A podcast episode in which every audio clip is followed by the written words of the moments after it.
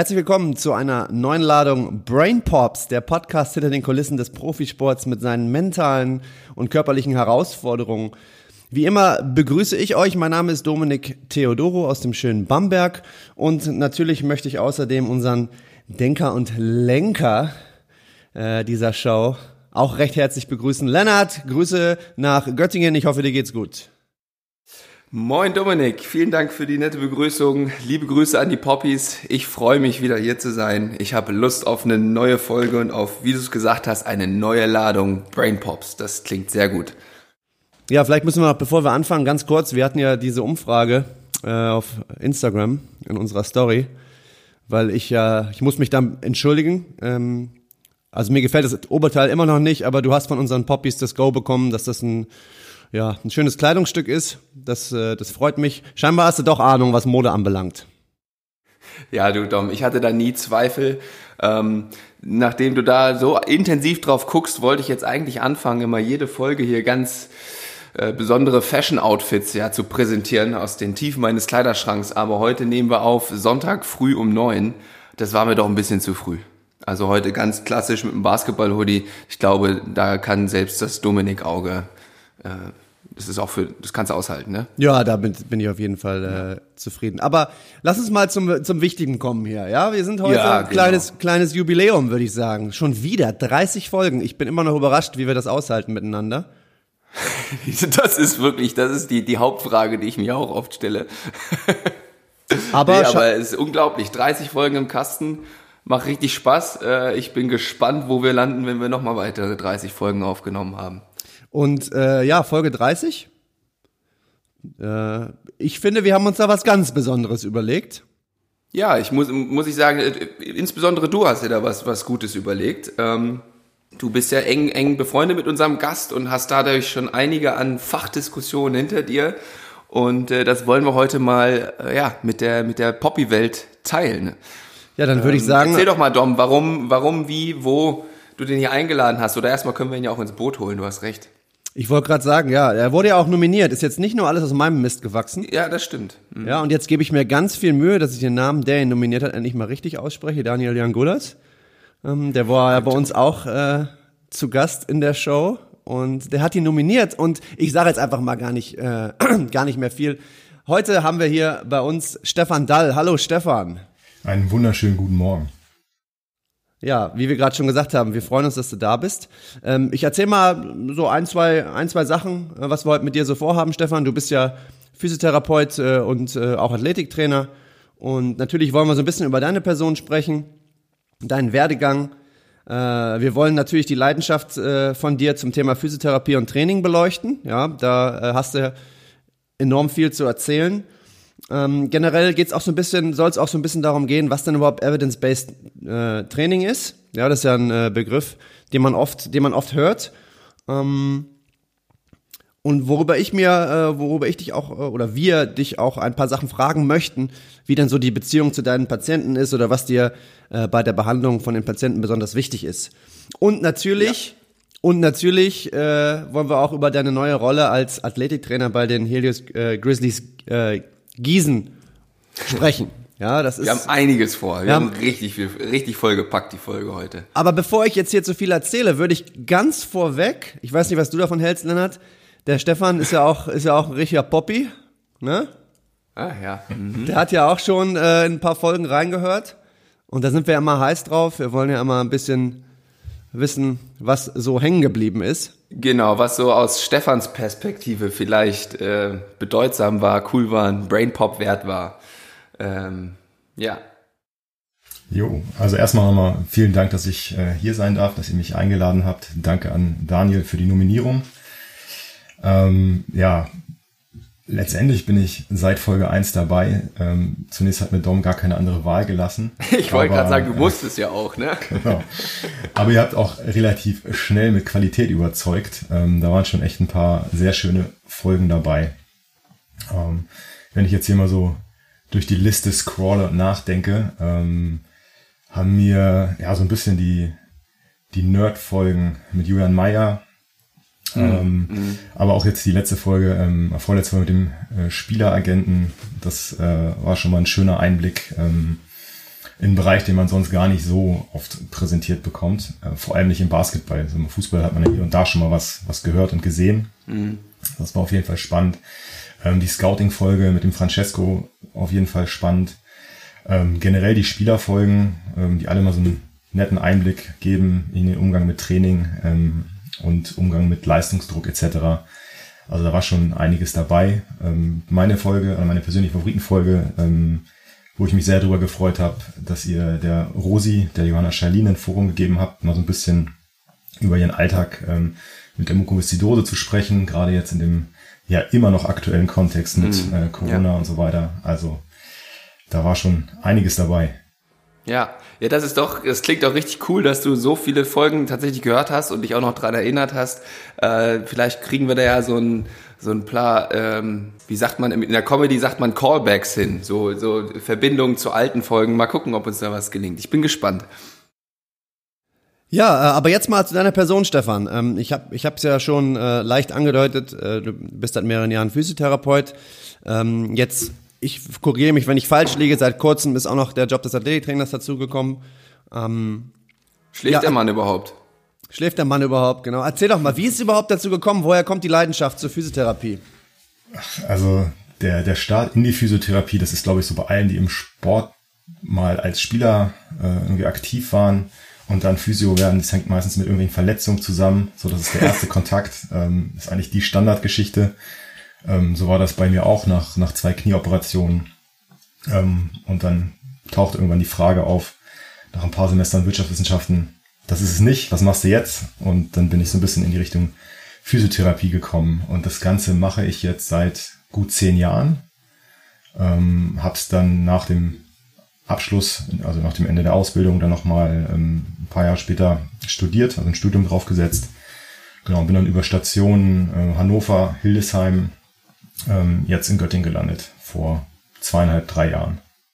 Aber du warst leidenschaftlicher Volleyballer, ne? Das habe ich noch richtig in Erinnerung. Genau, genau. Also die ja. Truppe, für die ich jetzt als Athletiktrainer arbeite, habe ich mal gespielt und habe die auch schon mal als Physio betreut. Also alle Jahre wieder mit einer neuen Rolle. Und wie, ähm, erzähl mir, also ich kann ja auch mal so ein bisschen aus dem Nähkästchen plaudern. Ich weiß, dass äh, Stefan ähm, nach der Arbeit äh, sich auf jeden Fall regelmäßig mit dem mit dem Thema Training beschäftigt und da ist ja auch so ein bisschen unser Austausch zustande gekommen. Das war ja auch so ein bisschen das, wie wir uns kennengelernt haben. Ähm, aber wie, wie kam es denn dazu, dass ich will jetzt, ich weiß nicht genau, wie ich sagen soll, wenn man so an Physiotherapie denkt, dann denkt man ja erstmal so ein bisschen, ah, man geht zum Physiotherapeut, der behandelt einen ähm, und dann kriegt man vielleicht noch mit was an die Hand gegeben und so weiter und so fort. Ähm, wie kam es denn dazu, dass du dich vor allem für das Thema Training so sehr interessiert hast? Lag das auch an den Verletzungen? Ach, also es lag gar nicht so sehr an meinen Verletzungen, sondern einfach daran, dass man meiner Meinung nach Physiotherapie und Training gar nicht so groß trennen kann.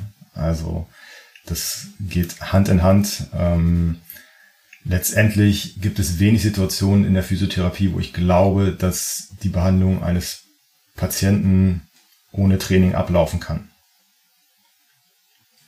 Und ähm, von daher ist das Interesse daran einfach dem geschuldet, dass man sich dann einfach ein bisschen besser auskennen möchte. Ähm, es ist mhm. in der Ausbildung nicht so arg Thema, der Fokus liegt da nicht so stark drauf und dann muss man das eben hinterher ein bisschen nachholen. Und wie bist du das dann, also so, wie geht man sowas an, sowas nachzuholen?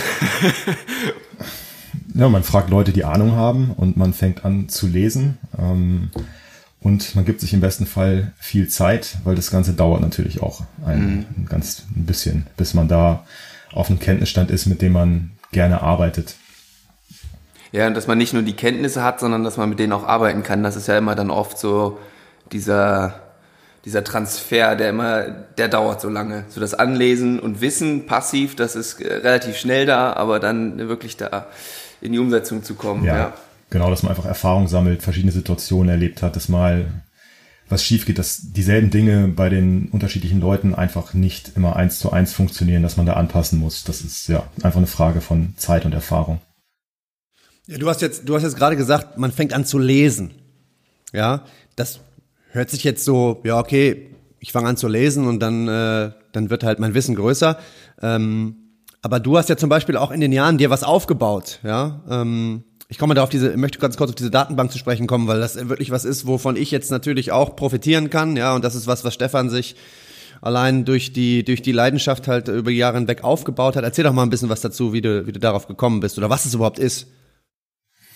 Eine Datenbank, es klingt sehr, sehr professionell. ich finde, das klingt ziemlich gut. Ähm, ja, also ich hatte ja kurz erwähnt, dass ich also nach der Ausbildung, was ja der Standard ist in der, in der Physiotherapie, die musst du machen, dein Staatsexamen, dann darfst du in Deutschland als Physiotherapeut arbeiten. Da kannst du dann, wenn du das möchtest, ähm, noch ein äh, Studium draufsatteln. Und das hat mir im Grunde so ein bisschen die, die Grundlagen gegeben, mich mit ja, wissenschaftlicher Literatur auseinanderzusetzen und zu gucken, wo suche ich die, wo finde ich die. Und ja, mit der Zeit sind dann halt einfach auf dem Rechner eine ganze Menge PDFs gelandet. Ähm, und irgendwann habe ich so ein bisschen den Überblick verloren und angefangen, das Ganze so, zu sortieren. Ähm, ja, nach diversen Themengebieten, wie man das halt in so einer Datenbank eben auch macht. Und die gibt mir die Möglichkeit, wenn jetzt mal ein Problem auftaucht, mit dem ich länger nichts zu tun hatte, ein Krankheitsbild oder sowas, schnell wieder Anschluss zu finden und ähm, ja, die Literatur zu finden, die ich bisher dazu gelesen habe und von da aus dann auch weiter zu suchen. Mhm. Genau, und ja, da sind mittlerweile ein paar Sachen zusammengekommen, die ich mit Sicherheit nicht alle gelesen habe, aber ich weiß halt, wo sie liegen und ich kann dann schnell wieder ähm, Zugang finden. Ja, das ist total super, äh, auch für mich, davon profitiere ich. Ich habe auch den Zugang dafür, vielen Dank, Stefan. Aber ich sage mal so, 99 Prozent der Passwort packe ich in die Show Notes. Ja, genau. 99 Prozent der Sachen hat Stefan gemacht. Ich bin mittlerweile, wenn ich was Interessantes lese und es noch nicht in der Datenbank ist, lade ich das auch immer hoch. Ähm, aber wie gesagt, äh, vielleicht ein Prozent von dem, was da drin ist, ist von mir. Mhm. Aber für mich ist auch immer super, ja, wenn ich irgendwie mit einer Verletzung ähm, vom Spieler hier zu kämpfen habe, dann habe ich immer was, auf was ich mich beziehen kann und wo ich mich nochmal neu einlesen kann. Und die Sachen sind auch meistens ähm, gehighlightet in den, in den PDFs. Also das ist echt eine super Sache. Ich hätte mal eine erste, eine erste konkrete Frage zu deinem Arbeitsalltag.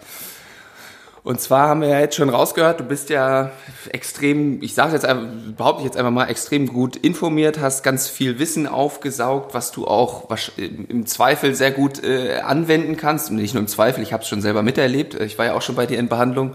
Ähm, aber jetzt ist es so, und da ist ja auch eine gewisse Leidenschaft dahinter.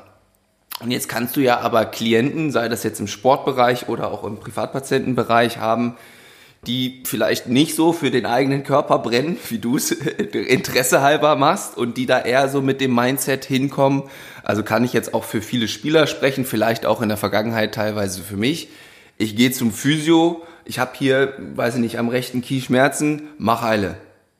so ungefähr, also so jetzt sehr überspitzt formuliert, ähm, aber ich denke, du weißt, auf welche Haltung ich hinaus will. Wie gehst du damit um, dass du da vielleicht doch ein bisschen, wie nennt man's, äh, Compliance schaffst äh, mit den Klienten und die da auch anfangen, sich Gedanken drüber zu machen, selber vielleicht Zeit zu investieren? Ähm. Das ist ganz unterschiedlich von Person zu Person. Also du hast sicherlich recht, ähm, wie, wie aktiv Leute mit ihren Problemen umgehen wollen und daran arbeiten wollen, das ist höchst, höchst unterschiedlich. Ähm, das ist aber auch unterschiedlich, wie sinnig das zu dem Zeitpunkt eben ist. Also da muss man dann eben erstmal schauen, in welchem Stadium meinetwegen einer Verletzung ist, ist ein, ein Patient, ähm, ist das ein Thema, was schon sehr lange vorhanden ist? Mhm. Ist es eine akute Verletzung, akutes Geschehen, wo man irgendwelche Heilungsphasen beachten muss? Ähm, aber wenn wir jetzt mal davon ausgehen, ich möchte gerne aktiver mit einer Person arbeiten und die Person möchte das nicht, dann ist es einfach eine Frage von ja, eine gemeinsame Basis finden, gut miteinander kommunizieren, gute Beziehung aufbauen, dass den Informationen, die man dann zur Verfügung stellen kann, ähm, dass denen dann auch ein gewisser Wert beigemessen wird. Also ich brauche da nicht mit äh, ja wie Überfall, überfallartig kommen und sagen, hey, wir machen heute das und das und das und du hast gar kein Mitsprachrecht, so, weil mm. das funktioniert nicht. Das kennt man mit Sicherheit ja, aus vielen Situationen ja. im Leben, da verliert man die Leute sehr, sehr schnell, sondern im Zweifel dauert es halt einfach ein bisschen länger, bis man dann da ist oder es klappt gar nicht. Das muss man dann auch akzeptieren, ähm, weil letztendlich äh, ja, kann ich da niemanden zu irgendetwas zwingen. Und möchte ich ja, auch nicht. Das ist ein ähnlicher Ansatz, Dom, wie du ihn ja eigentlich auch fährst mit deinen Athleten und Profis. Ne? Immer das Angebot schaffen, geduldig sein und wenn, wenn sie darauf eingehen, ist super und wenn nicht, dann kann man es halt leider nicht erzwingen. Ne? Man nee. würde es so gern. Bestimmt nee, teilweise. Das ist, ja, das ist ganz richtig. Stefan, wie ist denn das? Hast du dir, keine Ahnung, du kriegst jetzt kriegst einen neuen Patienten. Ja, die sind ja, korrigiere mich nicht falsch, liege in der Regel, haben die sechs Termine, roundabout. Ähm, Gibt's da irgendwie, hast du irgendwie eine Checkliste oder ist dir irgendwas ganz besonders wichtig, was du den, den Patienten in diesen Termin äh, wirklich mit an die Hand geben willst? Welche Brain Pops müssen sie haben? ähm, ja, also für mich so der Ablauf oder was das, das Wichtigste zum Anfang ist halt erstmal, dass ich die Leute gerne ein Stück weit einfach ihre Geschichte erzählen lassen möchte. Weil es muss halt klar sein, dass sie am allerbesten Bescheid wissen über ihr Problem. Also wenn wir jetzt mal von einer ganz normalen Situation ausgehen, äh, Patient, Patientin kommt zur Physiotherapie und ähm, dann wissen die letztendlich, was macht ihnen Beschwerden, wo sind sie eingeschränkt, was möchten sie gerne wieder erreichen und im besten Fall lässt sich daraus dann eben ableiten, ähm, wie es losgeht, ähm, wohin es geht und wenn ich mir was, was wünschen darf, dann ist es, dass sie am Ende der Einheit wissen, wie sie vor allem sich selbst auch weiterhin helfen können. Also am Ende der, der sechs Einheiten. Und das ist eben dann auch unterschiedlich, wie aktiv, wie intensiv das letztendlich stattfindet. Ähm, und wenn wir das nach sechs Einheiten nicht erreicht haben oder es eben auch einfach länger dauert, weil Heilungsprozesse noch nicht so weit abgeschlossen sind, dann macht es auch Sinn weiterzumachen. Ähm, das muss man dann eben abwägen im Einzelfall. Also ist dir auf jeden Fall extrem wichtig, dass du den, den Patienten quasi mit ans, äh, mit auf dem Weg gibst, dass sie halt auch selber an sich arbeiten müssen. Genau, also das ist auch nicht nur auf, auf ihr müsst jetzt trainieren bezogen, sondern das können auch andere Lifestyle-Bereiche wie, was ihr schon öfter hier als Thema hattet, der Schlaf sein. Ähm, das kann besserer Umgang mit stressigen Situationen sein. Das kann auch der Hinweis sein, hey, in dem Gebiet bin ich definitiv nicht so gut, ähm, weiß nicht so gut Bescheid. Vielleicht kann man sich da an anderer Stelle nochmal Hilfe holen, wenn man das Gefühl hat, das Problem liegt irgendwo, ähm, ja, sagen wir so, Stressmanagement fällt ja dann auch gerne in deine Schiene, Lennart. Ähm, dass man da einfach dann versucht, Lösungen zu finden. Ähm, aber wie gesagt, so der Kern ist, ich möchte gerne, dass die Leute lernen, sich selbst helfen zu können. Ähm, ich habe mal eine Frage zu der, ja, ein bisschen zu dem Prozess vorher oder da, wenn, wenn du jetzt eine, einen Patient, Patientin bekommst, die kommen ja dann immer schon mit einer Diagnose von einem Arzt. Ähm, und also die waren beim Arzt, irgendwas tut weh, ist passiert, es wurde irgendwas diagnostiziert und Diagnose, die bezieht sich ja dann immer direkt auf das akute Problem. Und deine, wenn, also die Aufgabe der Physiotherapie oder zumindest so wie ich das oft ja erleben durfte, muss ich jetzt wahrscheinlich sagen, ist, dass dann eher versucht wird, okay, wo sind denn jetzt die Ursachen? Ähm, eigentlich? Also so, warum ist dieses, dieses, äh, dieses Symptom jetzt entstanden, äh, die, das wir jetzt äh, diagnostiziert haben und da halt anzusetzen und nicht versuchen, genau die, die Diagnose, also das, ja, das rechte Knie tut weh, das genau so zu fixen oder ähm, vielleicht kannst du das nochmal ein bisschen anders oder besser darstellen, vielleicht worauf ich da hinaus will. Ja, also du kriegst klar vom, von ärztlicher Seite ein Rezept, eine Bescheinigung, so jetzt ist Physiotherapie angebracht. Ähm, der mhm. schließt sozusagen erstmal schon mal aus, dass wir in irgendeiner Weise schaden könnten.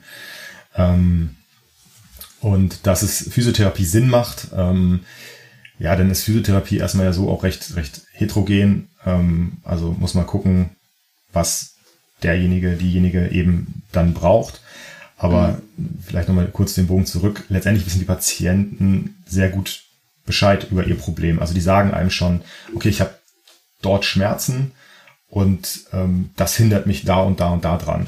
Und daraus ergeben sich für mich dann eben schon klar die, die Ziele, ähm, worauf es also guck gar nicht so soll. auf die Diagnose im Endeffekt. Also natürlich hast du die dir mal angeguckt, aber das ist jetzt nicht so dein, dein Hauptaugenmerk, sag ich mal na, aus der Diagnose ergibt sich dann das andere. Also ich gucke da auf jeden Fall drauf. Mhm. Ähm, das ist natürlich absolut die Basis, ähm, genau. Aber darum, um diese Diagnose passiert halt eben dann oft noch, noch viel mehr. Oder die Diagnose mhm. macht was mit den, mit den Menschen und den mhm. Leuten. Und das ist eben dann auch Teil eben dessen, das herauszufinden, Und das kann eben ganz unterschiedlich sein. Ich meine, schmerzendes Knie kann für den Basketballer bedeuten, er kann seinem Job oder seinem, seinem Hobby absolut nicht mehr nachgehen.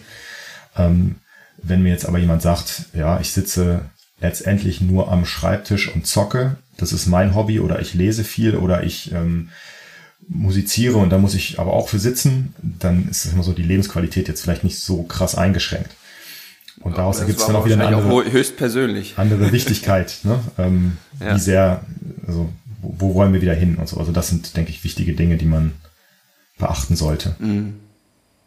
Es klingt ja auch fast schon so, als ob du so eine Art, ähm, naja, also so die Haltung von dir ist ja auch extrem wichtig. Also du hast es eben gerade selber schon gesagt, das geht dann ähnlich in deine Richtung, äh, Lennart, mit Psychologie und so. Du hast da ja auch schon, ja, also so wie du mit denen kommunizierst, das wird auch extrem wichtig wahrscheinlich für den Heilungsverlauf sein, auch wie die generell auf die, ihre, ich nenne es jetzt mal Problematik gucken, mit welcher Haltung grundsätzlich, oder? Weil das, da werden sie sich bestimmt viel von dir auch teilweise, ist aber individuell abhängig, aber möglicherweise auch von dir abgucken, ob du jetzt panikst, sag ich mal, oh Gott, das Knie tut weh, oh Gott, das sieht richtig schlimm aus, oh Gott, oh Gott, oh Gott, äh, weißt du so?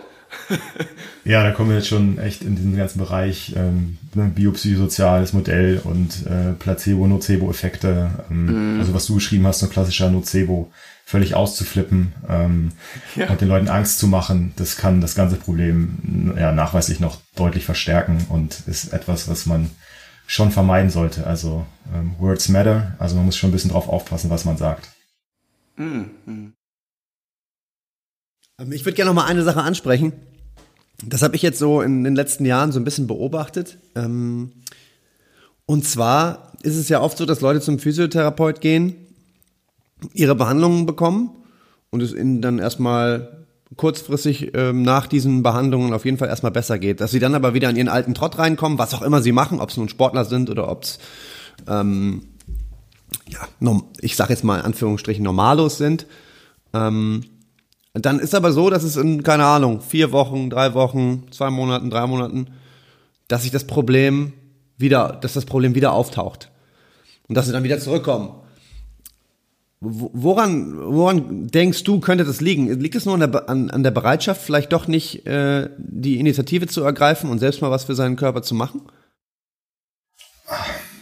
Also ich glaube, da kann man vielen Leuten gar nicht so den, den, den riesen Vorwurf draus machen, weil ich meine, wer kennt das nicht, wenn ein Problem verschwindet, dann wird man auch nachlässiger mit den Dingen ähm, und ja. den Routinen äh, letztendlich, die einen dazu gebracht haben, dass es verschwunden ist. Und ähm, ja, manche müssen diese Erfahrung machen. Ich meine, manchmal geht's aber auch gut. So, ne? Also dann hören die Leute halt auf, ihre Übung zu machen, aber haben das Problem nie wieder. Ähm, das ist echt unterschiedlich und da irgendwie groß mit, mit Vorwürfen zu arbeiten, bringt halt auch nichts.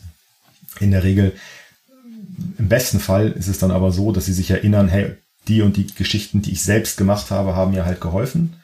Und dann haben sie halt das Tool selbst an der Hand auch wieder loszulegen. So, dann kriegt diese ganze Geschichte aber auch gleich einen anderen, ja, eine andere Gewichtung. Ne? Wenn ich mir selbst helfen kann.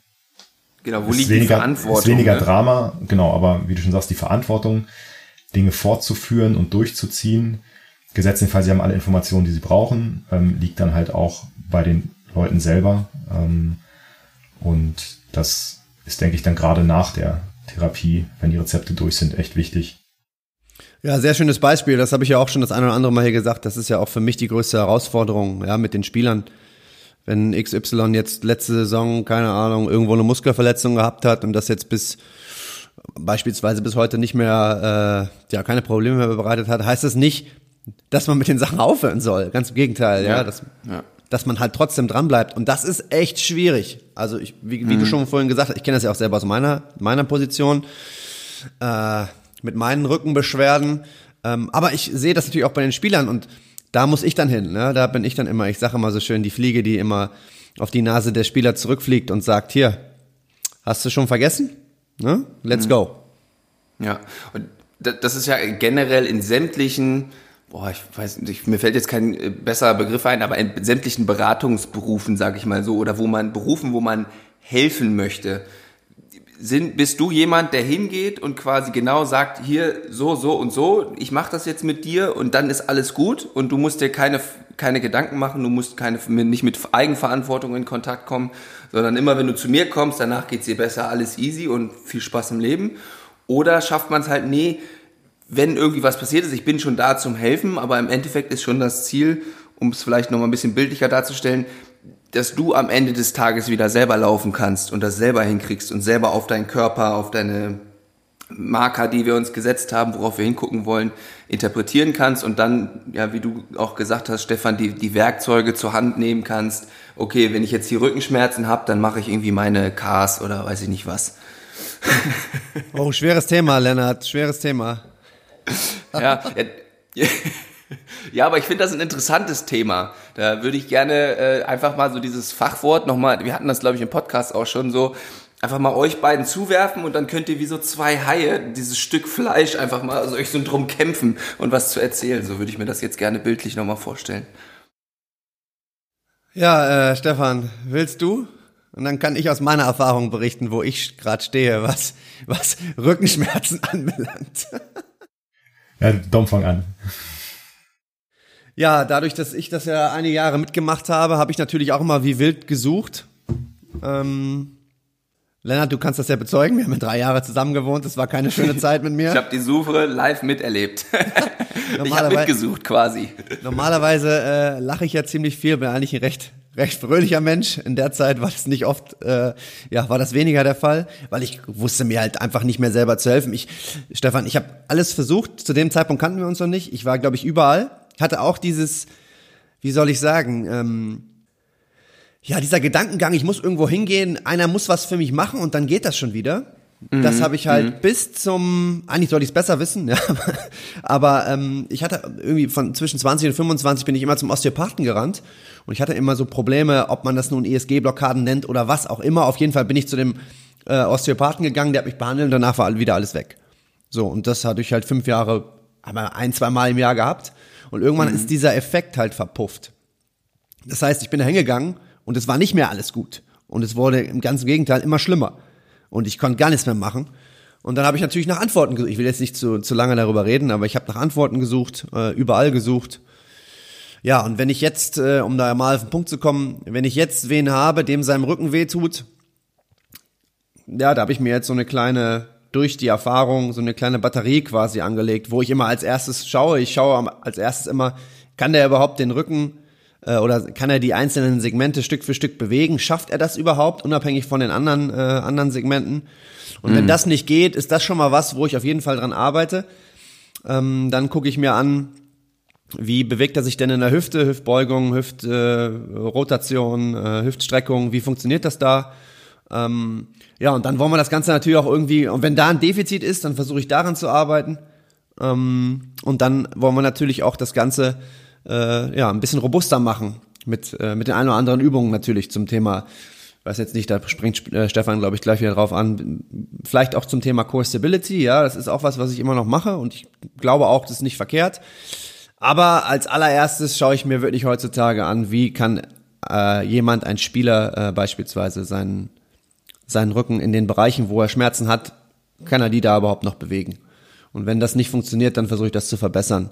Und meine Erfahrung bisher, es ist wirklich, also ich, ähm, ich bin da ganz ehrlich zu mir, wenn ich Spieler gehabt habe, die Probleme haben oder die regelmäßig sich über Rückenschmerzen beschweren, ist, ist es momentan 100 Prozent, dass die auf jeden Fall ihren Rücken nicht ansteuern können oder Stück für Stück bewegen können. Stand jetzt. Ja, das kann sich noch ändern. Und das stärkt mich natürlich in dieser Annahme. Ja, einfach weil es natürlich auch immer so ein bisschen auf meine Erfahrung jetzt zurückgeht. Ähm, man kann das, man kann da bestimmt auch anders rangehen. Das wird, glaube ich, Stefan gleich äh, beleuchten. Äh, aber wie gesagt, durch die eigene Erfahrung fühle ich mich da jetzt auch so ein bisschen bestärkt. Ja, also mit, mit Rückenschmerzen und Schmerzen habt ihr jetzt ja gleich ein Thema aufgemacht, das echt so riesengroß ist und so komplex ja. ist.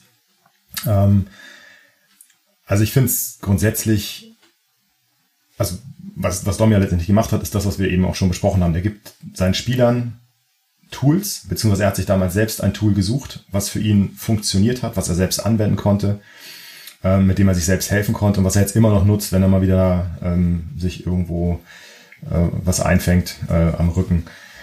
Ähm, ja, ich finde es immer schwierig, so Patentrezepte zu nutzen, weil damit mhm kommt dann einfach der Punkt nicht zum Tragen, dass die Leute halt sehr individuell unterwegs sind. Mhm. Und ähm, was für den einen funktioniert, funktioniert für den anderen nicht. Müssen halt eben auch mal gucken, wo, wo, wo ist die Ursache der, der Problematik. Und das alleine kann schon eine Suche sein, die echt äh, schwierig wird. Aber wo ich halt auf jeden Fall dabei bin, ist, dass ich es persönlich gut finde, eben aktive Lösungen zu finden. Im besten Fall. Einfach um ähm, ja noch ein paar andere Punkte damit, damit abzuhaken. Ne? Also wenn ich Leute dazu bringe, aktiver zu werden, ihren Lebensstil so ein bisschen dahingehend zu verändern, wenn sie akzeptieren oder herausfinden, dass das ihr, ihre Tools sind, ein aktiver Lebensstil schadet halt gar keinem. Ne? Also ich sag mal, selbst wenn das jetzt nicht die Ursache ist, und wir gehen vielleicht mal davon aus, ich meine, es gibt auch noch so Sachen wie Natural History, ne? gewisse Sachen verschwinden halt auch einfach wieder. Da muss man nur ein bisschen Zeit geben, und ähm, nicht in Panik geraten und dann bin ich die Rückenschmerzen vielleicht nach zwei, drei Wochen auch so wieder los. Aber wenn ich es in der Zeit schaffe, die Leute davon zu überzeugen, dass Aktivität, Training Sinn macht, dann habe ich noch ein paar andere positive Effekte für die im besten Fall generiert, von denen sie dann ähm, gesundheitlich in ihrer Zukunft profitieren können. Also das finde ich ganz charmant ähm, an einem etwas aktiveren ähm, Ansatz. Genau, aber ja, so diese Musterlösung, äh, meiner Erfahrung nach, funktioniert vieles, Verschiedenes, gerade wenn man selbst davon überzeugt ist für die Patienten, weil sie das halt auch mhm. merken. Ähm, aber ob ich dann genau spezifisch gerade am Problem arbeite oder ich nutze halt unspezifische Therapieeffekte, ähm, das ja, weiß ich dann halt nicht. Ja, also sehr interessant, was du gesagt hast. Ähm, da kommt man auch schon gleich wieder auf dieses Thema, was ich mittlerweile auch immer mehr und mehr begreife, ist, ähm, ein Training, was regelmäßig passiert, ja, und was dich nicht verletzt, hilft in den meisten Fällen. Ja. Und da denke ich halt auch, sei es jetzt nun zum Bereich Rückenschmerzen oder was auch immer, ähm, solange du da aktiv rangehst, würde ich jetzt äh, definitiv unterschreiben und das und das regel und dieses Signal deinem Körper regelmäßig gibst, dann ist auf jeden Fall die Wahrscheinlichkeit, dass sich positiv verändert, etwas verändert, relativ groß. Da ja. bin ich dabei. Muss halt auch sagen, aktiv klingt jetzt immer so, okay, komm, let's go, Deadlift. Ähm, ja. Das Aktivität bedeutet für die unterschiedlichen Menschen ganz andere Dinge. Ne? Also für den einen ist es manchmal, die sind so schmerzgeplagt, da ist das Aufstehen vom Stuhl oder aus dem Bett schon ein Riesenakt und eine Maß an Aktivität, was sie kaum leisten können. Und wie gesagt, für den anderen, der hat ähm, beim Heben von 100 Kilo irgendwie ein leichtes Zwacken im Rücken und kommt auch mit dem Problem Rückenschmerzen zu dir. Also da sieht man halt wieder, wie heterogen und unterschiedlich das Ganze halt aussehen kann. Ja, ja. Da würde ich ganz gern, ich, ich habe in, einem, in den anderen Podcasts, den ich mache, haben wir da schon an in einem ähnlichen Feld rumgeschraubt, nur quasi aus nicht aus der körperlichen Sicht, sondern eher aus der äh, psychotherapeutischen Sicht. Und da hatten wir jetzt letztens ein Zitat, was ich hier auch gerne nochmal mit anbringen würde, und zwar von Milton Erickson. Äh, das ist ein, ja, ein Psychotherapeut, der viel mit Hypnose gearbeitet hat. Und der hat mal äh, gesagt, jeder Mensch ist so einzigartig wie sein Fingerabdruck. Das heißt, äh, eine, ähm, ein Patentrezept für Therapie verbietet sich. Ja, also es ist jetzt nur wortwörtlich, äh, ich meine sinngemäßes ähm, äh, Zitat, der hat es irgendwie anders formuliert, aber ich finde, da kommt das auch nochmal so schön, schön hinaus, was du vorhin auch gesagt hast. Es, es gibt nicht das eine Patentrezept für jeden Menschen, das überall funktioniert und das dann so die Therapie, Beratung, was auch immer man anbietet, äh, dann aussieht. Das äh, finde ich, kommt da, kam in euren Beiträgen jetzt auch sehr schön äh, nochmal rüber.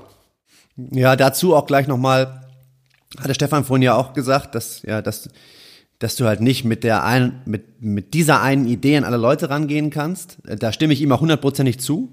Ja. ja. Es kann ja ein Ansatz sein, man kann es ja mal probieren, ne? aber du musst halt immer wieder gucken. Genau, in meiner Position ist es jetzt natürlich so, ähm, du brauchst halt irgendwie einen Werkzeugkoffer. Ja, ja, klar. Du brauchst halt irgendwie was, womit du anfängst. Aber du brauchst halt einen Koffer und nicht nur eins. Du brauchst ja. da, also darfst du nicht nur den Hammer dabei haben. Ja, ja, nee, das, da, da sind wir uns ja alle einig, definitiv. Aber letztendlich bei mir geht's dann so, ich, ich möchte ja nach einer Lösung suchen. Und um diese Lösung zu finden, muss ich natürlich auch erstmal gucken, okay, was, was ist denn überhaupt, wo, wo funktioniert vielleicht irgendwo etwas nicht? Ja, wo, von wie könnten wir denn an das Problem rangehen? Und ja, da, ich denke mal, dass sich mit der Zeit da einfach was herauskristallisiert. Ja, aber du sagst es ja selber schon, so wie du es wie du's auch beschreibst. Wir müssen suchen, nach einer Lösung suchen. Ne? Ich komme jetzt nicht mit der Lösung und hier ist es. Viel Spaß. Genau, und das ist, was Stefan auch gesagt hat, das ist wahrscheinlich für jeden anders. Ja, mhm. ähm, ich bin wahrscheinlich auf dieses eine System jetzt ein bisschen eingeschossen, weil es mir geholfen hat. Ja? ja, ja, klar. Deswegen bin ich da vielleicht ein bisschen biased, äh, aber ich versuche auch nicht nur diesem Ansatz hinterherzulaufen. Ich versuche immer noch rechts, links zu gucken.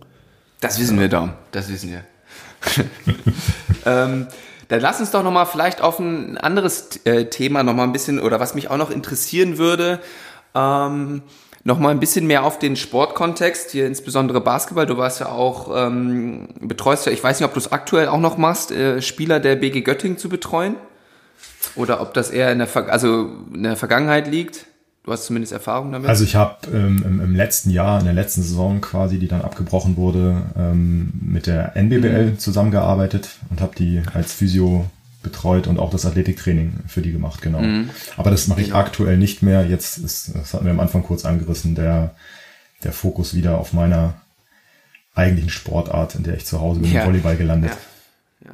Aber worauf ich da hinaus wollte und ob du das dann aktiv oder äh, äh, noch machst oder einfach noch Erfahrung damit hast, ist relativ egal. Und zwar ähm, die Kommunikation zwischen Trainern, Ärzten, Physiotherapeuten und den Spielern äh, in Bezug auf wann darf der Spieler oder die Spielerin wieder zurückkommen aufs Feld, also so Trainingsspiele, wie auch immer. Da gibt es ja sehr viele ähm, ja, nicht Meinungen, sondern sehr viele ähm, Standpunkte zu. Ja, also Trainer, Spieler wollen im Zweifel so schnell wie möglich wieder zurück aufs, aufs Feld.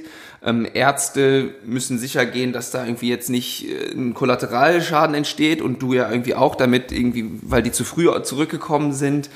Ähm, wie gehst du, aber da sind ja sehr viel Eigeninteressen aus jeder Perspektive irgendwie da oder von jeder Teilnehmer in dieser Diskussion, sag ich mal, mit drin wie, wie sind so deine Erfahrungen mit diesem Prozess da? Ähm, da quasi, weil im Endeffekt bist du ja mit, auch, also so ist ja dein, dein Ansatz zu sagen, der Spieler oder die Spielerin bleibt gesund und das, oder wird gesund und das soll so bleiben, aber andere Interessen könnten da auch ein bisschen diametral entgegenstehen, sage ich mal.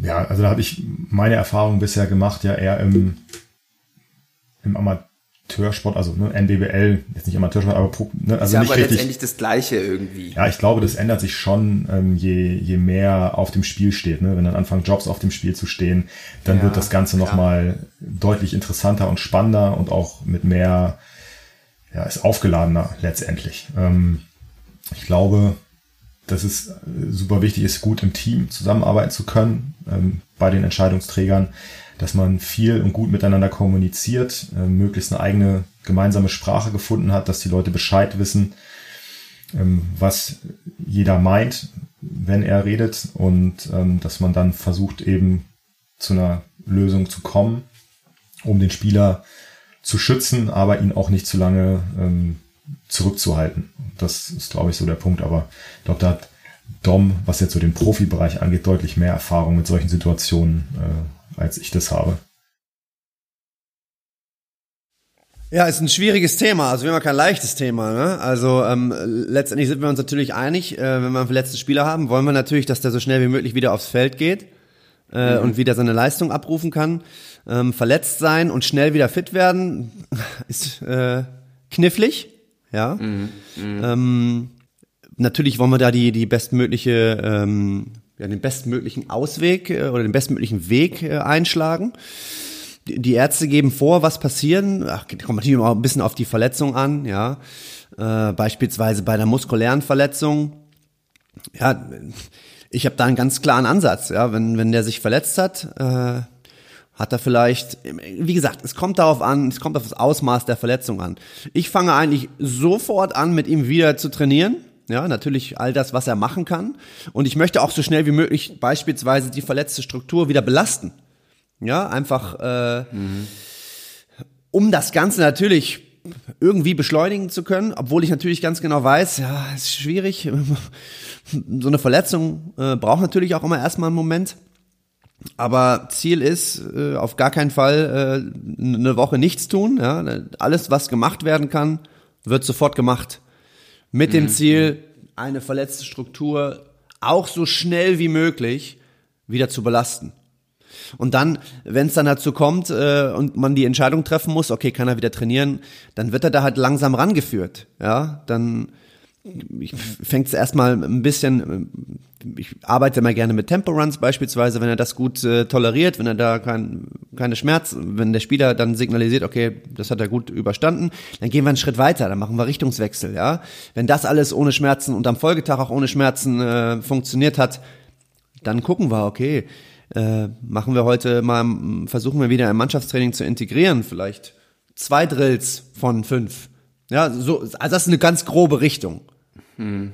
Aber es ist ja auch oft so, dass, dass Trainer oder Spieler Aussagen wollen, Aussagen hören wollen wie, yo, in zwei Wochen bist du safe wieder am Start, so also kannst du wieder spielen oder in so und so vielen Tagen das wieder trainieren und das Spiel, da bist du definitiv zurück. Aber es ist ja im Endeffekt eine Day-by-Day-Decision dann immer wieder, so wie du es zumindest gerade im Optimalfall beschreibst.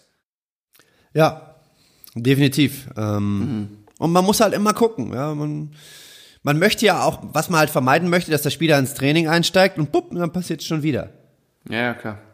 Man kann sich halt nie sicher sein, aber man muss zumindestens, und dann kommen jetzt natürlich auch wieder Assessments ins Spiel, in, ins Spiel, die man vielleicht vor der, vor, vom Start der Preseason gemacht hat, wo man dann schaut, okay, wo war er da? Und dann kann man das damit vergleichen mhm. und gucken, ah, kommen wir dem wieder, sind wir schon wieder da in dieser Richtung, in dieser Region? Da, das kann man natürlich dann immer als Hilfe, äh, ja, äh, benutzen. Ja, ähm, lass uns doch auch noch mal ein bisschen. Äh, jetzt haben wir deine deinen Physiotherapeuten-Job äh, äh, ausführlich äh, mit mit beleuchtet. Ähm, aber du bist ja, das haben wir auch schon gesagt, jetzt auch noch mehr als Athletiktrainer tätig bei den Helios Grizzlies. Ähm, den den Itamar, den Head Coach hatten wir ja hier auch schon äh, zu Gast und der war ja voll des Lobes für dich, wenn ich das rechte Erinnerung habe und war total ähm, ja aufgeregt, dass äh, du jetzt dazu stößt und er dann nochmal Unterstützung kriegt und so. Ähm, aber es ist ja aktuell ja, immer noch eine, wie du, wir haben es auch am Anfang schon gesagt, relativ schwierige Situation. Ähm, gerade was Betreuung von, von Spielern äh, aktuell angeht. Und ähm, ich glaube, Du machst das äh, hauptsächlich aus der, der Ferne. Ich weiß gar nicht, wie oft du vor Ort bist. Also ich glaube, Dom äh, ist da ja dadurch das Hygienekonzept der BBL deutlich näher dran an den Spielern. Ähm, wie gehst denn du das äh, aktuell an? Wie schaffst du es da, eine Betreuung herzustellen ähm, und den Spielern ja irgendwie gerecht zu werden, weil ihr seid ja auch voll im Spielbetrieb? Ja, also ich mache das aktuell ähm, ja, mehr oder weniger komplett, komplett aus der Ferne. Ähm, das liegt so ein bisschen daran, also der Plan ist eigentlich, dass ich mindestens einmal im Monat vor Ort bin und mit den Leuten, mit den Athleten direkt arbeiten kann. Ähm, das ist natürlich alles andere als jetzt eine absolute Ideallösung. Ähm, vielleicht durch, durch Corona und diese ganzen Zoom-Calls und so weiter, die alle jetzt schon äh, ja, so gewohnt sind, ist es dann aber letztendlich doch etwas, was sich ein bisschen normaler anfühlt, ne? dass man Dinge mittlerweile so gut es geht aus der Distanz regelt. Und ähm, aktuell ist es so, dass wir uns jetzt schon ja, noch ein Stückchen weniger sehen. Ähm, einfach aufgrund dessen, dass die Jungs mehr oder weniger so in ihrer Bubble sind und man natürlich gucken muss, dass man das Risiko begrenzt, dass da irgendwo irgendwelche positiven Fälle entstehen, nur wenn man meint, man muss regelmäßig vor Ort sein und ähm, das eben so als zusätzliche Kontakte dann hat so dass wir halt das meiste ähm, via FaceTime ähm, und so weiter ja. lösen und ähm, ja, ich die Pläne in Absprache natürlich mit, mit Itamar ähm, dann schreibe. Ähm, ja, wie, wie schon gesagt, ist keine Ideallösung. Ich meine, das, was am allermeisten Spaß macht, ist die äh, ja, Face-to-Face-Arbeit mit den Athleten äh, vor Ort. Dann bauen sich ganz andere Beziehungen auf. Man kriegt einen ganz anderen mhm. Buy-in generiert, als wenn man sich äh, unregelmäßig ähm, und dann auch nur auf Distanz sieht. Aber es ist die Lösung, die wir jetzt aktuell praktizieren und ähm, die weitestgehend funktioniert, aber halt natürlich nicht wunderschön ist für alle Beteiligten. Bist du dann auch, also wann, wann, wann finden denn dann diese, diese Zoom-Meetings äh, äh, statt? Also machst du dann während des Trainings oder eher, eher im Anschluss redest du mit den Athleten? Ähm, wie ist da so deine Herangehensweise aktuell? Oder ist es ganz unterschiedlich mit den Spielern? Das ist, das ist unterschiedlich. Also ähm, wir haben das lang und breit am Anfang der Saison gemacht, um sich kennenzulernen. Und jetzt ähm, findet das alles ein bisschen, ein bisschen kürzer statt. Also ich hole mir regelmäßiges Feedback ein zu den Programmen. Ich kriege das Feedback über, über Itamar, der bei jeder Einheit eben dabei ist. Und mhm. ähm, dann telefonieren wir regelmäßig darüber. Und wenn sich dann irgendwelche Probleme ergeben, dann sucht man nochmal den Kontakt direkt zu den, zu den Athleten und zu den Spielern. Ähm, die sind jetzt aber eben, wie gesagt, voll in ihrer Saison, haben äh, in den letzten Wochen regelmäßig zweimal die Woche gespielt, sodass das dann eh schwierig ist, da noch irgendwas reinzuquetschen. Ähm, da fehlt dann eben, weil es ist immer extra Zeit, die sie sich nehmen müssen. Es geht eben leider nicht so wie sonst. Okay, die machen ihr Krafttraining und ich bin dabei und kommuniziere währenddessen. Von daher ist das ähm, ja so ein bisschen ein Jonglieren. Aber das Wichtige ist, dass die halt regelmäßig im, im Kraftraum stehen und ihr Programm durchziehen, so das ist die Basis. Und ähm, ob mir das jetzt so optimal gefällt, wie es läuft, das ist nebensächlich. Hauptsache, sie haben halt ihre, ihre Programme, die zugeschnitten sind auf die Bedürfnisse und das ist so der Kern der ganzen Geschichte. Wie ist das? Die Spieler, wissen die, dass du selber auch mal äh, zweite Bundesliga, zweite Bundesliga, ne, Volleyball gespielt hast? Äh, und also es ja, ist noch ein Spieler dabei, mit dem ich zusammengespielt habe. Ähm, hm. Und ansonsten der ein oder andere weiß das vielleicht, ja, dass man mal irgendwie drüber gesprochen hat, aber das ist ja nun auch schon ein bisschen her und ähm, von daher. Hast du das Gefühl, Hast du das Gefühl, wenn die das wissen, das hilft so ein bisschen?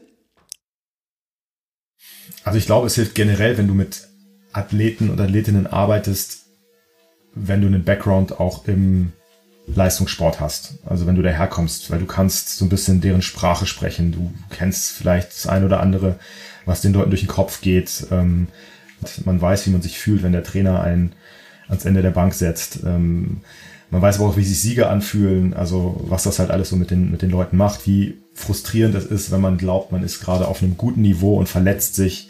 Wenn man das ja, aus eigener Erfahrung mal erlebt hat, dann, ähm, dann hilft das, denke ich, auf jeden Fall in der Kommunikation. Und ob das jetzt, ähm, also ich glaube, es ist egal, ob das jetzt für die Volleyballer gilt oder ob man da mit, mit Basketballern spricht oder ähnlichem. Gut, Poppies, kurze Unterbrechung. Mein Laptop hat sich gerade äh, komplett aufgehängt. Ähm, wir haben einige äh, Paniksituationen äh, hinter uns. Wir dachten gerade, die gesamte Folge ist weg. Dem ist zum Glück nicht so. Deswegen jetzt nur kurz dieser kleine Disclaimer hier. Äh, wir würden jetzt weiter im Programm fortfahren, aber der Puls bei uns allen ist extrem hoch. Also äh, kurzer Stimmungswandel hier möglicherweise. Ja, aber Stefan, du, wir waren gerade bei deinem, äh, du hast gerade noch erzählt, Kommunikation als Spieler. Ähm, wenn man selber Spieler war, kann helfen. Ähm, das heißt, äh, wir lassen uns vielleicht nochmal dieses Helios-Thema so ein bisschen abrappen, sag ich mal. Äh, Dom, hast du da irgendwie noch eine Frage zu, was dich irgendwie noch interessiert? Oder wollen wir nochmal ein bisschen auf Evidence-Based Training gucken? Ja, ich hätte eine Frage hätte ich doch schon noch mal. Wie ist denn das jetzt mhm. eigentlich so aus der aus der Entfernung? Wie ist denn da die Beziehung zum Coach? Sprecht ihr viel? Unterhaltet ihr euch viel? Äh, oder wie ist generell ähm, sein Ansatz zum Thema Training? Umarmt er das? Also für ist Itamar so? Hm. ist ähm, Athletiktraining schon schon sehr wichtig. Also das hat man glaube ich schon, bevor wir jetzt. Hat man in der Folge ja auch gehört. Genau, also in der Folge schon mal gehört. Das hat er ja öfter öfter angesprochen und ähm, das ist für ihn ein wichtiger Bestandteil ähm, seiner ganzen Arbeit.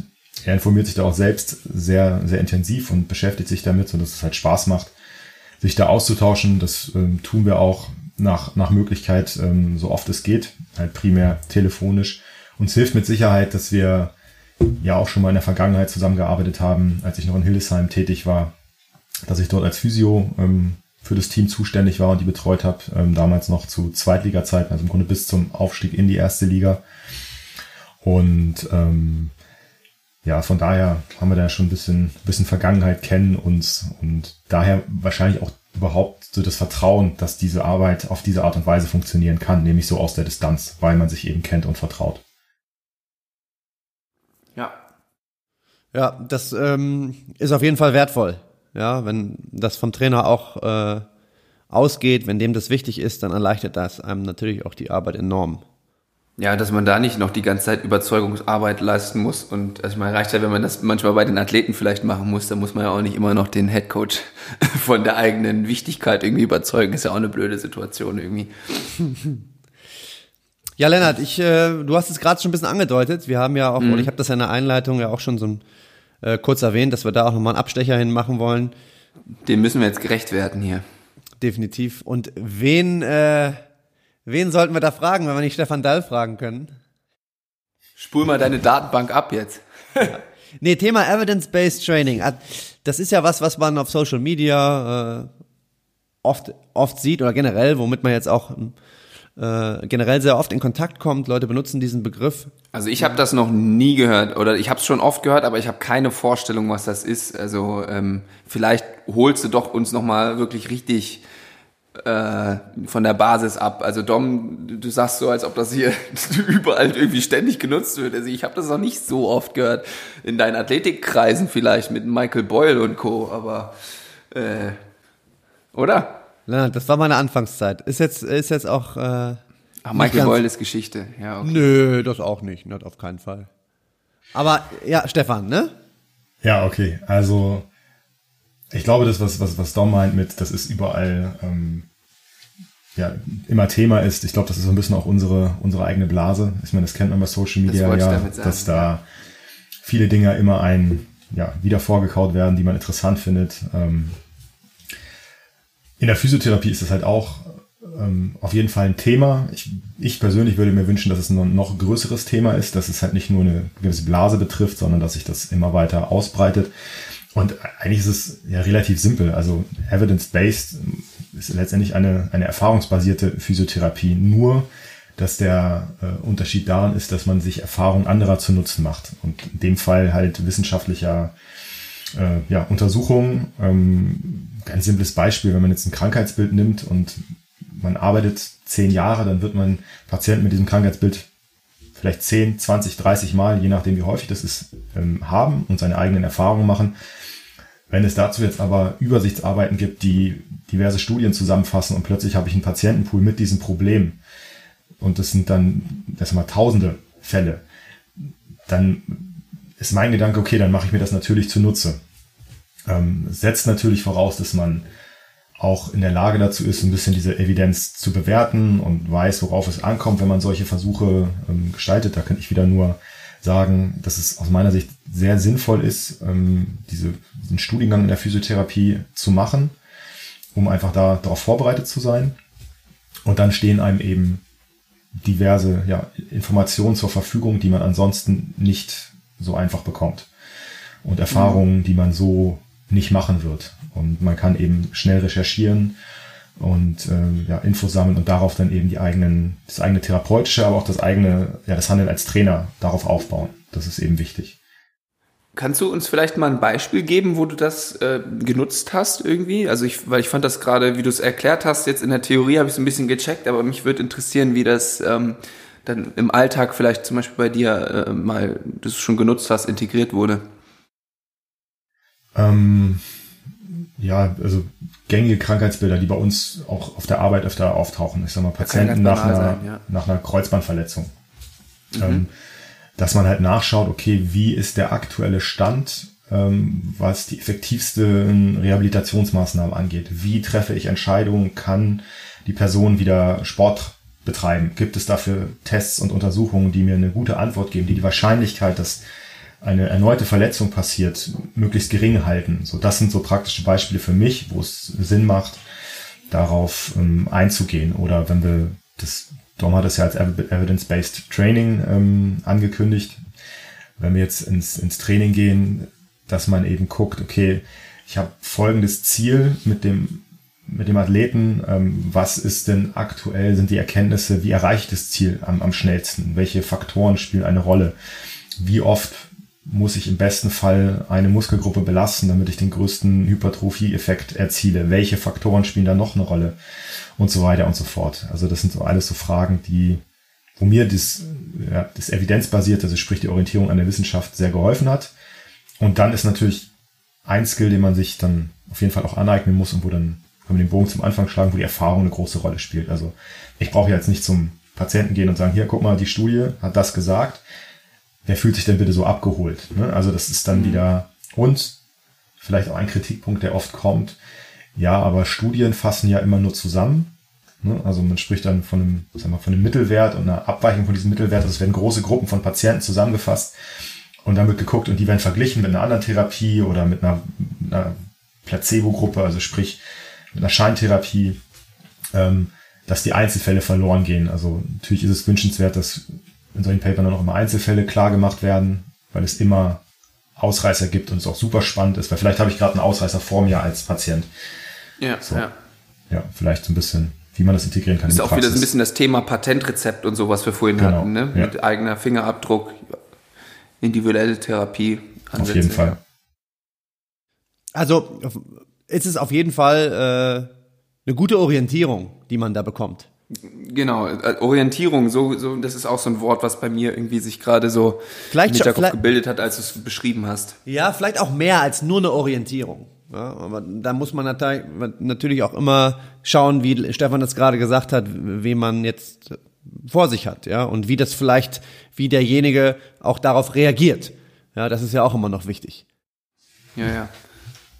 Also ja. mir wäre noch wichtig, dann halt zu sagen, dass wenn man jetzt von sich behauptet, also okay, ich versuche evidenzbasiert zu arbeiten, ähm, das ist ja keine, keine Therapieform oder sowas oder keine Trainingsform, sondern das ist einfach mhm. nur die Bereitschaft, sein Tun immer wieder und wieder und wieder zu hinterfragen und anzupassen an neue Erkenntnisse und da flexibel zu bleiben, sich nicht mit irgendeiner Methode zu verheiraten und zu sagen, nee, das ist jetzt mein Ding und das ziehe ich durch, da drin bin ich gut.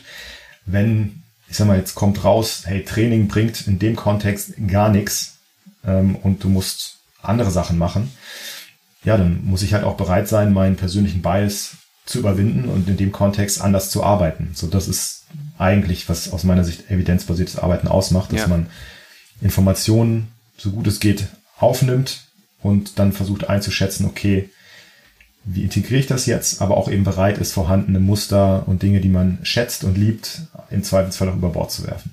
Ja, ja es, ist, es klingt fast eher nach, nach einer Haltung, die dahinter stecken ja. muss. Äh, um so zu arbeiten, als dass es jetzt so, ein, so ein Leitfaden, äh, ja, doch, oder so ein, so ein Patentrezept, wie, da sind wir wieder bei dem Wort, ist, ähm, ja, eigene Fehler zugeben zu können und seine äh, Haltung, seine, seine, seine Handlung dann doch auch daran wieder anzupassen. Ich denke, das ist nicht nur in diesem Kontext, sondern generell gesamtgesellschaftlich gesehen ein ganz wichtiges Thema, Auf eine ganz Fall. wichtige Haltung, äh, die man im besten Fall an den Tag legen sollte. Ja. Ja, Stefan, ähm, was sind denn so jetzt abhängig von den Studien, die du liest, was sind denn sonst noch so deine Ressourcen? Wo äh, saugst du dein, dein, wo kriegst du dein Wissen her, wenn es nicht nur die Studien sind? Ähm, es gibt mittlerweile in, in diesem Kontext evidence-based echt ein paar richtig, richtig gute Portale ähm, und, und äh, Möglichkeiten, sich zu informieren, weil es natürlich zeitlich immens schwierig ist, ähm, so ein Paper zu lesen. Also gerade wenn man das nicht regelmäßig macht und nicht oft macht, ähm, kostet das echt immens viel Zeit und es gibt Möglichkeiten, mhm. dass Leute das für einen über, übernehmen, die darin sehr gut ausgebildet sind und einem so Quintessenzen gut aufbereitet und einfach äh, und schnell auf, ja, aufnehmbar zur Verfügung stellen. Ähm, ich nutze gerne ähm, Physio Meet Science. Ähm, Online-Portal findet man auf allen, allen Kanälen, Instagram. Packe ich in die Show Notes, ähm, wenn du mir den Link gleich noch schickst. Sehr gerne auch ähm, Out of the Box von ähm, Patrick Prailowski, ähm, deutschsprachiger äh, Sportwissenschaftler, der sich sehr im Bereich Schmerzwissenschaften ähm, auskennt und da sehr guten Content bietet. Ähm, ja, das sind so meine deutschsprachigen Go-To-Guys, was das angeht. Und natürlich, klar nutzt man auch bei Social Media, wenn man weiß, wie Leute arbeiten, woher die kommen, deren Content so ein bisschen. Aber man muss eben vorsichtig sein, so ein Social Media Post, ein Instagram Post, egal wie cool die Aussage klingt, ist immer mit Vorsicht zu genießen. Mhm. Oh, jetzt hast du gerade ganz kurz in einem, in einem Nebensatz ein Thema angeschnitten, was ich sehr, sehr interessant finde. Ich weiß nicht, ob das jetzt ein zu großes Fass aufmacht und ich weiß auch gar nicht, wie lang die Folge jetzt schon ist, weil wir, ich, ja, wir hatten ja eben diesen kleinen Vorfall, aber Thema Schmerz und Schmerzempfinden und wie man damit umgeht und so, das... eigener das, Podcast. Da, lass uns da noch mal ein, zwei Sätze zu verlieren. Also das, das finde ich irgendwie höchst spannend. Ähm, vielleicht zum Abschluss irgendwie noch mal ein bisschen dahin zu gucken. Okay, ein, zwei Sätze zum Thema Schmerz. Ähm, Schmerz ist ultra komplex, stehen mhm. sehr, sehr viele Mechanismen hinter. Ähm, es werden immer neue Mechanismen entdeckt. Schmerz ist höchst individuell. Also ja. der Bogen, der Patient weiß, was er für Schmerzen hat. Ich weiß es nicht. Und er versucht, diese so gut es geht zu erklären. Ähm, ja, sehr individuell. Und von daher, glaube ich, ein absolutes Kernthema in der, in der Therapie und in, in der Rehabilitation. Ähm, und ja, eher ein Thema für einen eigenen Podcast wahrscheinlich. Also. Oh oh. Tom, bist du noch da? Lennart. er ruft mich wieder an. Lennart! Ja, ich raste wieder aus gleich. Was ist das für ein beschissener Laptop? Ich schmeiß den direkt weg nach dieser Folge, Mann. Oh Mann, ist genau das gleiche passiert. Soll ich mit Stefan hier die Folge zu Ende bringen? Ja, komm, macht ihr das. Das ist ohne Witz. genau, und dann macht ihr das Ding einfach zu Ende und wenn ich irgendwie unbedingt noch was dazu sagen will, nehme ich das im Nachhinein oder so auf. Alles klar, dann mache ich das jetzt mit Stefan, äh, beende das. Ja, sehr gut. Und du musst die Nominierung, er muss die Nominierung noch machen. Ja. Alles genau. klar. Ich habe Vertrauen, ihr kriegt das gut zu Ende. Grüßt die Poppys von mir. Ja, alles klar. Ciao, ciao. Ciao. Ja, Stefan, äh, das war auf jeden Fall äh, ein ein guter Hinweis. Ich äh, finde, wir laden dich einfach nochmal ein und dann äh, reden wir eine gute Stunde über das Thema Schmerz. Äh, das ist bestimmt sehr, sehr interessant. Dann hast du dich auch, hast du auch noch Zeit, dich darauf vorzubereiten, auch wenn du das wahrscheinlich gar nicht müsstest. Ähm, ja, liebe Poppies, schönen Gruß äh, von Lennart. Der hat sich gerade schon wieder verabschiedet, war auf einmal einfach weg äh, und er war ein bisschen, wie soll ich sagen, äh, bisschen sauer. Aber es ist, wie es ist. Ähm, Stefan, vielen Dank, dass du heute da warst. Äh, aber ich muss dir natürlich noch eine Frage stellen, äh, die wir jedem äh, unserer Gäste stellen. Hast du denn wen, äh, den du nominieren würdest? Auf jeden Fall. Ähm, ich habe mir lange Gedanken gemacht und äh, habe mich entschieden, die äh, Julia, Julia R. zu nominieren von White Line Performance. Ähm, ja. Die ähm, ja sowohl im Bereich der Psychologie zu Hause ist, als auch im Bereich Performance Training. Und von daher dachte ich, das passt perfekt zu euch. Und ähm, da könnt ihr euch dann ordentlich austoben beide und eure Themen platzieren. Ja, hervorragend. Das ist äh, eine ganz tolle Nominierung. Ich habe jetzt gerade vor ein paar Tagen mit ihr mal auf Instagram ein bisschen hin und her geschrieben. Ähm, daher passt sich das ja, passt sich das ja super. Ich bin auf jeden Fall gespannt. Ich hoffe, sie hat Lust darauf, aber ich gehe mal davon aus, sie hat ja selber einen eigenen Podcast, ne?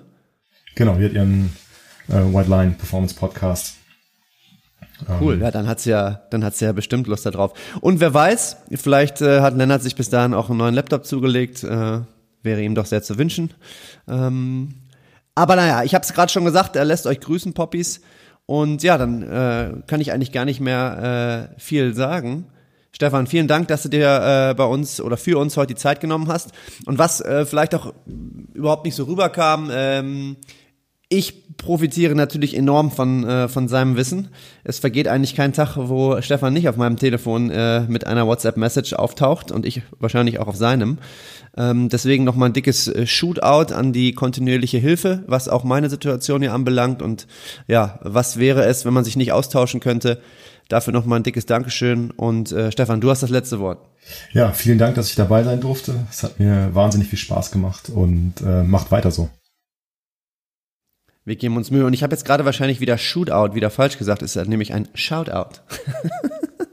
Alles klar. Stefan, schönen Tag noch und äh, ja, wir hören uns bestimmt später. Ciao, ciao.